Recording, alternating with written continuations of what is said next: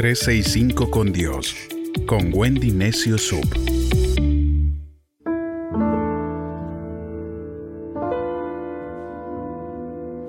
...14 de mayo... ...Salmo 91... ...el ladrón de la preocupación... ¿Te ha pasado que tienes que operarte de algo y la noche anterior al procedimiento no puedes ni dormir de la preocupación? A mí me ha pasado dos veces. Una con la operación de mi ojo perezoso y otra la vez que me sacaron la vesícula. Estas preocupaciones, temores, son muy importantes y reales. La actitud de un paciente afecta su capacidad de relajarse y de cooperar durante la cirugía. Cuando estamos enfermos nos preocupamos por curarnos y no nos damos cuenta de que Dios ha creado nuestro cuerpo con un estimado de 37 billones de células que están trabajando activamente para lograr la sanidad. La preocupación es autodestructiva. Lo que temes del mañana todavía no ha llegado. ¿Conoces a alguien que ha estado paralizado por el miedo o un pensamiento negativo? ¿O que ha estado personalmente tan preocupado que no podía pensar con claridad? ¿No podía dormir en paz? Y tampoco podía actuar con prudencia. Mucha gente se preocupa por el futuro cuando deberían estar preparándose para enfrentarlo.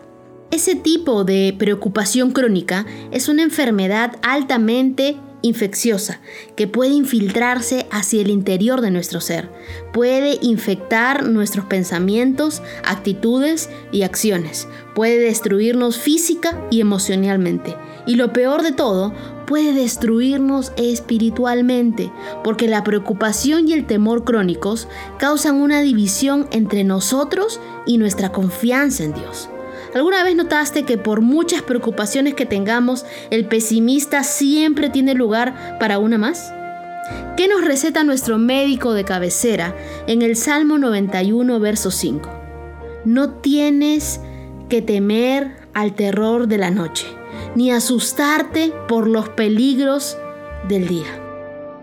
Te lo voy a repetir, no tienes que temer al terror de la noche ni asustarte por los peligros del día.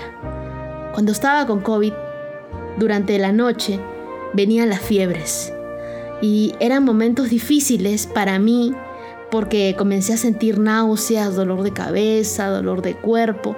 Tenía que prácticamente volverme una momia con alcohol y algodón para poder bajar la fiebre. Y en esas noches, cuando yo veía que ya se iba a hacer de noche, iban a comenzar las fiebres, constantemente trataba de venir temor a mi vida. ¿Y qué es lo que yo hacía en esos momentos? Me ponía a leer mi Biblia, me ponía a cantar y aunque no lo crean, también me ponía a escuchar los podcasts que en algún momento había grabado. Y muchos de ellos hablaron a mi corazón porque fueron ese bálsamo, esa, esa ayuda que yo necesitaba para volver a poner mis ojos en Dios. Todos los días debemos resistirnos a la tentación de preocuparnos y de temer. El tratamiento más efectivo para esta enfermedad destructiva es doble. Primero, debemos cultivar ese agradecimiento mientras caminamos en el amor de Dios y descansamos en Él. Al confiar en Dios, aprendemos a vivir en su paz, sin importar la situación que enfrentemos en la vida. Los pacientes agradecidos tienen las mismas preocupaciones y problemas que muchos de nosotros enfrentamos, pero eligen no preocuparse y no temer.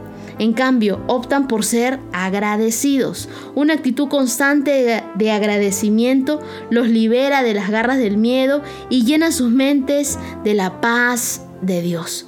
Podemos estar agradecidos por sus bendiciones y dejar que la gratitud llene nuestros corazones. Podemos estar llenos de paz sin que importen nuestras circunstancias. Cuando nos enfocamos en Dios con un corazón agradecido, podemos serle fiel a aquel que provee para nosotros de la fidelidad. ¿Estás abrumado el día de hoy por una preocupación? ¿Estás lleno de miedo? Cuando la preocupación te robe la paz, el ladrón está dentro de ti. Hay refugio en los brazos amorosos de Dios.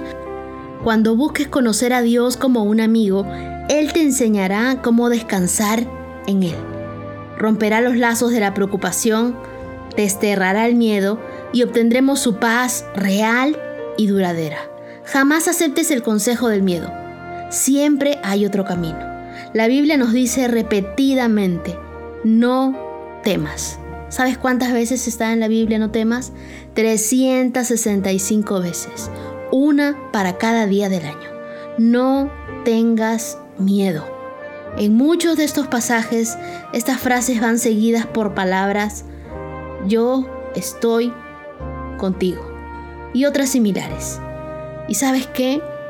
Cuando normalmente tenemos miedo, tenemos miedo de enfermarnos, tenemos miedo de morir, tenemos miedo de quedarnos sin trabajo, tenemos miedo de no ver las promesas de Dios cumplidas en nuestra vida, normalmente nos sentimos solos, sentimos que Dios no nos está escuchando, sentimos que Dios no está con nosotros en ese momento.